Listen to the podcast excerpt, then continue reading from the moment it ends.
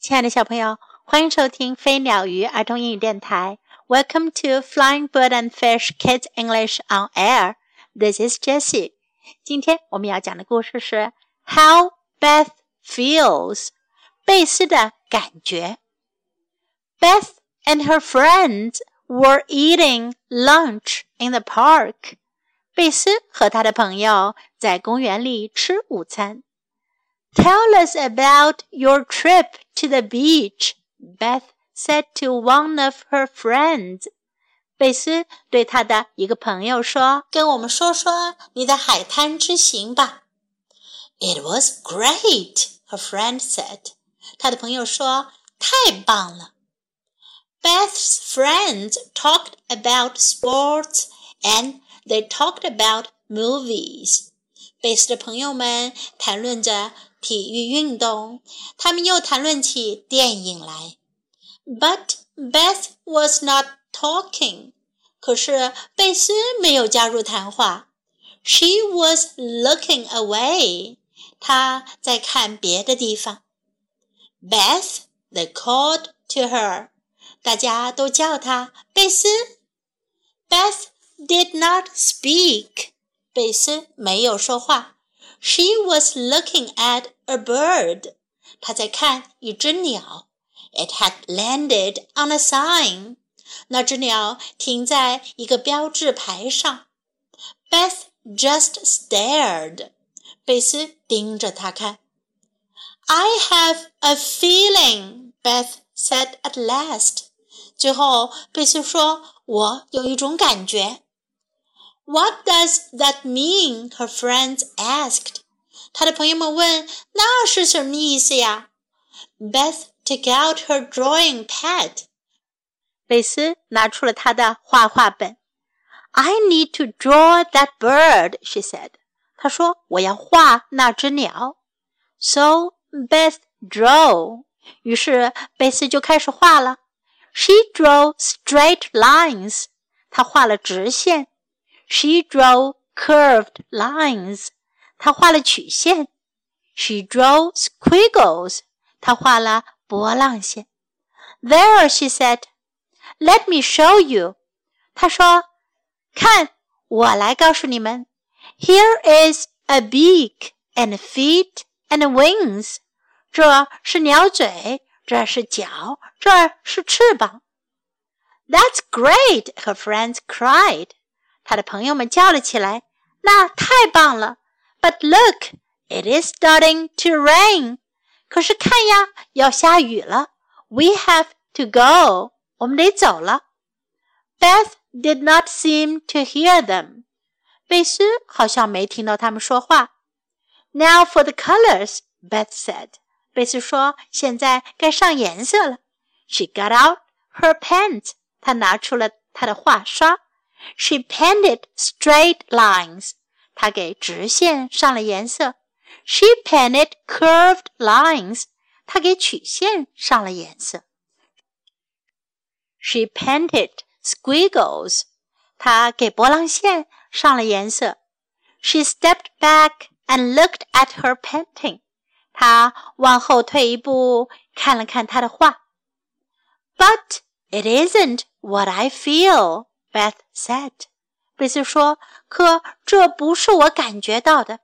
" Just then Beth saw a feather. feather，就在此时，贝斯看到了一片羽毛。She picked it up. up，她捡起了羽毛。She dipped it in the paint and painted with it. it，她把羽毛蘸了颜料，用羽毛画了起来。At last Beth was done。最后，贝斯画完了。Perfect，she said。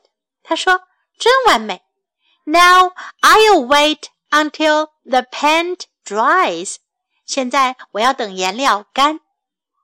Beth's friends tried to speak to her again, but she did not hear them. 贝斯的朋友们想要跟她说话，可她没有听到他们说的话。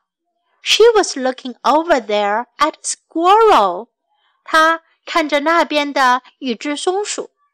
Beth just stared. 贝斯就盯着看了。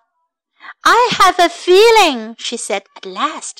最后她又说：“我有一种感觉。” Oh no, we know what that means, cried Beth's friends together. 贝斯的朋友们都叫了起来：“哦不，我们知道那是什么意思了。”小朋友们，你们喜欢画画吗？你们有没有像贝斯这样，有的时候会有一种感觉，想要把看到的东西画出来呢？如果你也有这样的感觉，那就像贝斯一样，马上把它画出来吧。Now time to learn. Tell us about your trip to the beach. 跟我们说说你的沙滩之行。Tell us about. 告诉我们关于什么的事儿。跟我们说说什么事儿。Tell us about your trip to the beach. Tell us about your trip to the beach.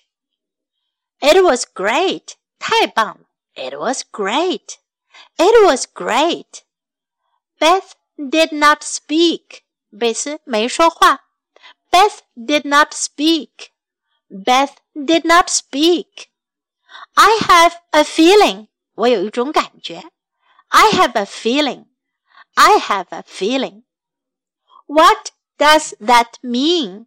那是什么意思？What does that mean? What does that mean? I need to draw that bird. 我要画那只鸟。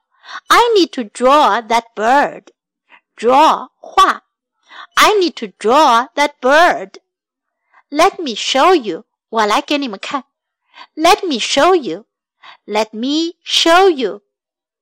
That's great. 那太棒了。That's great. That's great. It is starting to rain. 要开始下雨了。It is starting to rain. It is starting to rain. We have to go. 我们得走了。We have to go. We have to go. It isn't what I feel. 这不是我感觉到的。It isn't what I feel. It isn't what I feel. Perfect. 真完美。Perfect. Perfect. Now let's listen to the story once again. How Beth feels by Melissa Blackwell Burke, illustrated by Gary Krejca. Beth and her friends were eating lunch in the park. Tell us about your trip to the beach, Beth said to one of her friends. It was great, her friend said. Beth's friends talked about sports, and they talked about movies. But Beth was not talking. She was looking away. Beth, they called to her. Beth did not speak. She was looking at a bird. It had landed on a sign. Beth just stared. I have a feeling, Beth said at last. What does that mean? her friends asked. Beth took out her drawing pad. I need to draw that bird, she said. So Beth drew. She drew straight lines. She drew curved lines.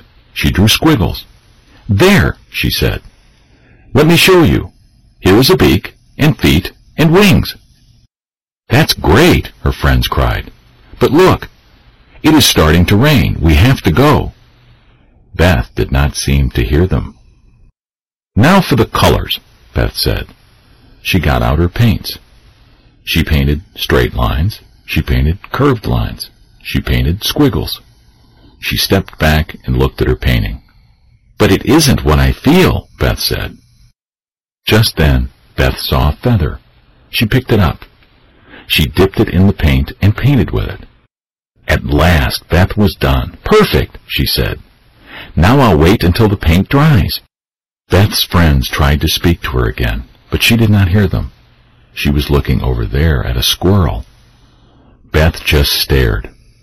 I have a feeling, she said at last. Oh no, we know what that means, cried Beth's friends together.